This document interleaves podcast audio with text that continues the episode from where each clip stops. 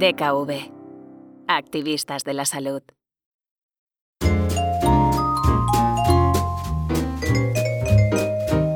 Bienvenidos y bienvenidas a Voces Activistas, el podcast de DKV con el que queremos ayudar a hacer mejor el mundo en el que vivimos. Si nos habéis seguido en los últimos episodios, sabréis que hemos contado con la opinión de varios expertos en el campo de la nutrición o de la psicología que nos han ayudado a entender qué significa eso de comer bien. En el episodio de hoy queremos compartir con vosotros algunas de estas conclusiones, pero de una forma un poco especial. Nos gustaría que este podcast pueda ser escuchado tanto por madres y padres como por los más pequeños de la casa. Si tenéis hijos, os invito a que les llaméis para escucharlo juntos. El objetivo es que, al final, podáis compartir vuestras ideas, vuestras impresiones sobre la alimentación familiar. Si no os pueden acompañar o no lo consideráis oportuno, incluso si no tenéis hijos, quedaos, porque seguro que os va a interesar. Vamos a empezar con una pequeña introducción. Cuando hablamos de nutrición infantil o de cómo prevenir problemas como la obesidad, no hablamos de si nos vemos más o menos guapos o de que los niños tengan que hacer dietas o llevar una alimentación estricta. De lo que vamos a hablar hoy es de cómo podemos, entre todos, hacer que la forma en la que nuestra familia come sea lo más saludable posible. Lo que queremos es que, escogiendo bien qué y cómo comemos, todos en casa tengamos mejor salud. Para ayudarme a contar mejor lo que queremos explicar en este episodio de hoy, me acompañan dos personas muy especiales también, los verdaderos protagonistas de este podcast. Hola, María y Julio. Hola. Hola. Julio y María son compañeros de clase. Los dos tienen 10 años. Como solo podéis oír sus voces y no podéis verles, os voy a contar algo. Uno de ellos tiene sobrepeso. Aunque no os diré quién. Es algo que quiero que imaginéis mientras les vais escuchando. Vamos a compartir con María y con Julio varios momentos de su día a día. Momentos en que tienen que tomar decisiones sobre comer o no algunos alimentos. Por ejemplo, vamos a escucharles mientras desayunan. Las familias de Julio y María, aunque son diferentes, se parecen bastante, como casi todas las nuestras.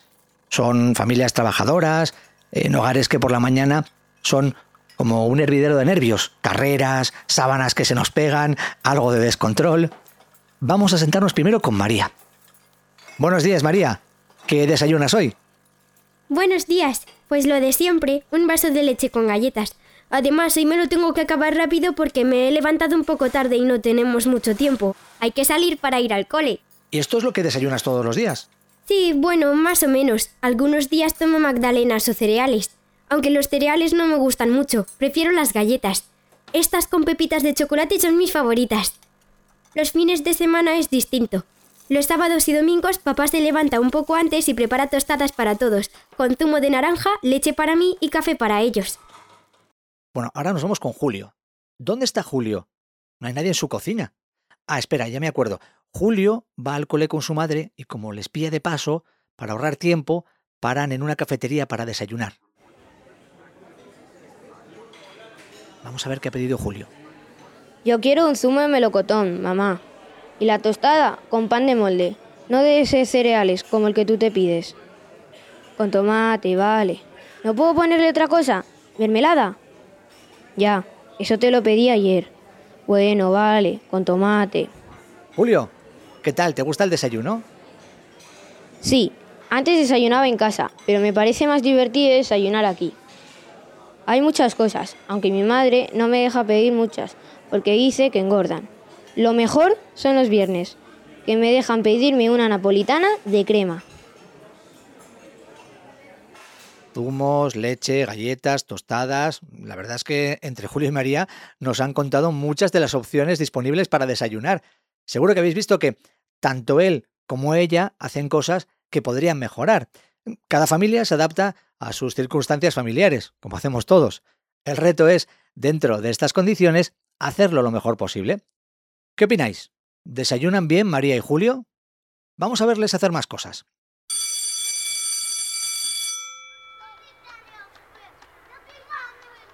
Después de desayunar, han ido al cole y han entrado a clase.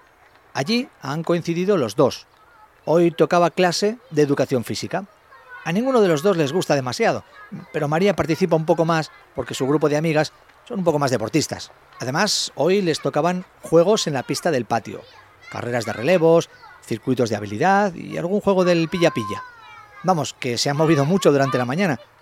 Para María, estas clases de educación física son la única actividad deportiva que hace en toda la semana. En el caso de Julio, él juega al fútbol los martes y los jueves por la tarde y algunos sábados tiene partido por la mañana. Si me guardáis un secreto, no es que se le dé muy bien el fútbol, pero bueno, da igual, porque lo importante a cualquier edad es que se muevan y que todos hagamos actividades deportivas al aire libre. Volvamos al cole. Vemos que María tiene unas galletas para el almuerzo. Ha sacado un paquete con cuatro o cinco galletas que se come mientras juega con sus amigas. Aquí viene Julio. Julio, ¿no llevas almuerzo? Sí, lo tengo aquí en la bolsa. Es una manzana, pero no sé si comérmela. No me gustan mucho las manzanas, pero mi madre dice que tengo que comer cinco piezas de fruta al día, así que casi siempre me las como. Hay días que no, sobre todo las manzanas. Lo que sí que me gusta son los melocotones o los plátanos. Claro, ya sabemos que las frutas son muy importantes, pero dime una cosa, Julio. ¿Qué piensas cuando tus amigos sacan otras cosas para almorzar? ¿Te gustaría tener algo distinto? No sé, un poco de pan, galletas, dulces. Pues no sé. Me gustaría que fuera algo distinto cada día. La fruta me gusta y es bueno comerla. Pero también me gustaría tener una chocolatina un pastelito de los de... o unas galletas de... Eso estaría bien. No se lo digas a mi madre, pero a veces algún amigo comparte conmigo sus galletas. Tengo un compañero al que le dan cada día un paquete de galletas de chocolate. Y me da algunas.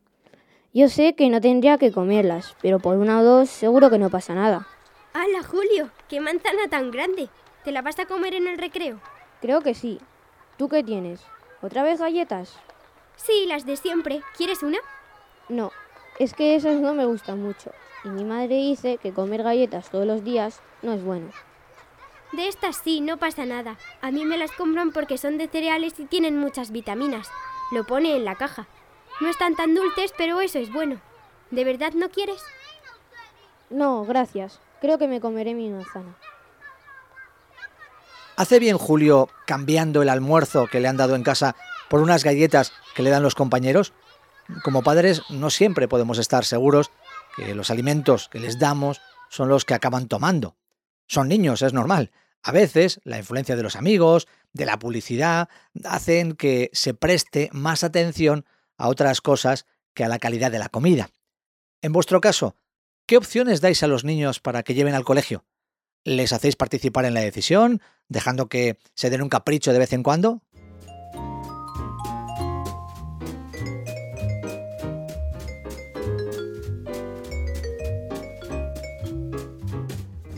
Otro momento muy importante es la comida de mediodía.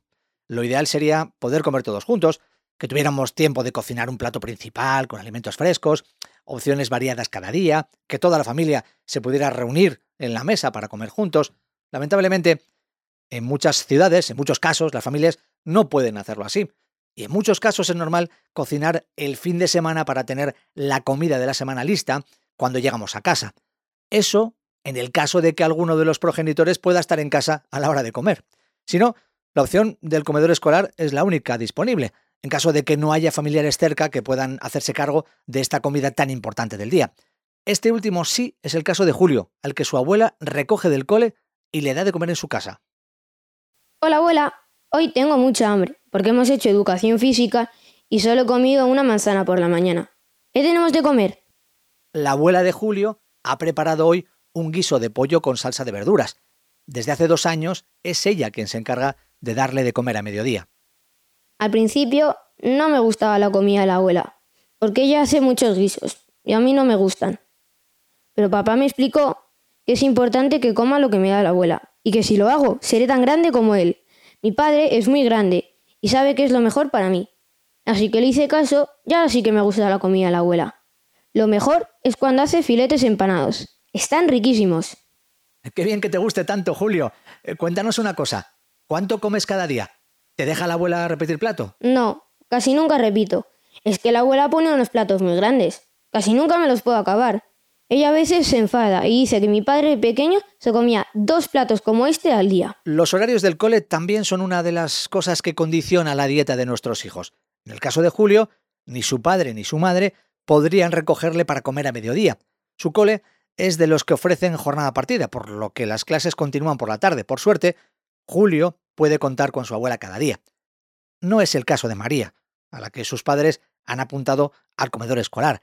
Cada día María encuentra un menú distinto. Es una opción cómoda para todos, pero ¿es la mejor opción para una alimentación sana? Escuchemos qué nos dice María sobre esta comida. A mí me encanta comer en el comedor. Están muchas de mis amigas también. La comida no es tan rica como la que me preparan en casa. Además no puedo elegir y a veces pues como muy poco. Hoy tenemos una ensalada de pasta que me encanta y de segundo un pescado, aunque ahora me he olvidado cuál era. Pero no me gusta mucho, así que creo que no me lo voy a comer. El papel de los comedores escolares en España es cada vez más importante, porque muchas familias, como hemos dicho, no tienen más opción que usarlos para que sus hijos puedan pasar allí ese tiempo del que los padres no disponen debido a sus obligaciones laborales. Muchas veces la prioridad de estos comedores es garantizar la disponibilidad de menús a precios asequibles para todas las familias. La crisis del COVID ha frenado una tendencia que estaba empezando a crecer, la de ofrecer cada vez alimentación más cuidada, supervisada por nutricionistas y con criterios de sostenibilidad. Ahora, muchos colegios han cambiado la gestión de su comedor para asegurar que pueden dar de comer a sus alumnos que se apuntan a este servicio. La Asociación Nacional de Pediatría daba en 2019 un aprobado a la calidad de los menús de los colegios, poniendo como asignaturas pendientes una mayor presencia de fruta, verduras, cereales integrales, legumbres y pescados, así como reducir la presencia de precocinados o cocciones como la fritura. Cuando la prioridad es cuadrar horarios y no hay tiempo para hacer una buena compra y una planificación de la alimentación, la salud acaba saliendo mal parada. Según el estudio Aladino de 2019, el 40,6% de los niños entre 6 y 9 años tiene exceso de peso en España. De estos, el 23,3% está en niveles de sobrepeso y el 17,3% sufre obesidad. Pero no solo deberíamos fijarnos en el aspecto físico de nuestros niños y niñas, es muy importante construir entre todos un estilo de alimentación equilibrado y saludable. Por otro lado, hay un factor más que incide en cómo se alimentan los niños, o mejor dicho, en cómo quieren alimentarse. Hablamos del papel de la industria alimentaria. Como decimos en el título de este episodio, en la alimentación infantil no hay ni buenos ni malos, simplemente hay influencias positivas e influencias negativas debemos seguir aquellas positivas e intentar alejarnos de las negativas. Vamos a volver con María y con Julio. Ellos, como cualquier niño en nuestro país, también están expuestos a la publicidad de alimentos menos saludables. La publicidad, no solo para los niños, es desde hace muchos años la forma en la que asociamos el consumo con una serie de valores. ¿Cómo vamos a competir con una marca de dulces que promete a los niños que se van a divertir, que van a tener más amigos o que les regala juguetes o cosas que coleccionar. ¿Cómo convencemos a los más pequeños de que el consumo de esos productos debe ser, cuando menos, ocasional? A mí me encanta ir a comprar con mis padres. Cuando estamos en el súper, me dejan que elija las galletas que más me gustan. O de vez en cuando, una bolsa de patatas. Sí, a mí también me dejan elegir las galletas para el desayuno. A veces me dejan coger bizcochos con chocolate. Están muy buenos. Pero otras veces les da por la comida sana y durante un tiempo me prohíben comer cosas con chocolate. A mí me dicen que no puedo comer mucho en casa, que son para los fines de semana y si me porto bien. O cuando vuelvo de jugar al fútbol, que me compran un pastelito. María, Julio, ha sido muy interesante ver qué coméis y qué cosas os gustan. Bueno, antes de que os marchéis, no nos habéis contado qué vais a cenar esta noche. Pues yo creo que hoy toca una tortilla de patatas. La acompañamos con una ensalada que hacemos entre todos. Estas cenas me gustan mucho. ¿Qué día es hoy? Ah, sí, miércoles. Seguro que pediremos algo de comer, porque papá y mamá llegan tarde y yo tengo entrenamiento. Espero que sea pizza. No me dejan comer mucha, pero puedo elegir los ingredientes. Pues ahora sí hemos terminado. Muchas gracias chicos. Espero que disfrutéis de esas cenas. Y las familias que nos estáis escuchando, seguro que habéis escuchado cosas que vosotros también hacéis y algunas que pensáis que están mal hechas. Por supuesto que ninguna familia quiere que sus hijos se alimenten mal y todos hacemos lo mejor que sabemos para educarles hacia una vida saludable. Pero a veces la falta de información, el papel del colegio o los familiares, incluso la publicidad, nos ponen dificultades. Como hemos ido aprendiendo en las diferentes entrevistas de voces activistas, aunque hay muchas normas sencillas de cumplir, no hay una única forma de llegar a ese objetivo, el de mantener una relación sana con la comida. Cada familia y cada persona tienen sus necesidades, pero es importante prestar mucha atención y no dejarse llevar por la comodidad o las costumbres. Hacer que nuestros hijos coman bien no es difícil, se presta un mínimo de atención y, llegado el caso, podemos contar con profesionales que nos harán la tarea más sencilla. Ah, antes de terminar, ¿os acordáis que hemos dicho que uno de los dos niños, Julio o María, tiene un problema de sobrepeso? ¿Quién diríais que es?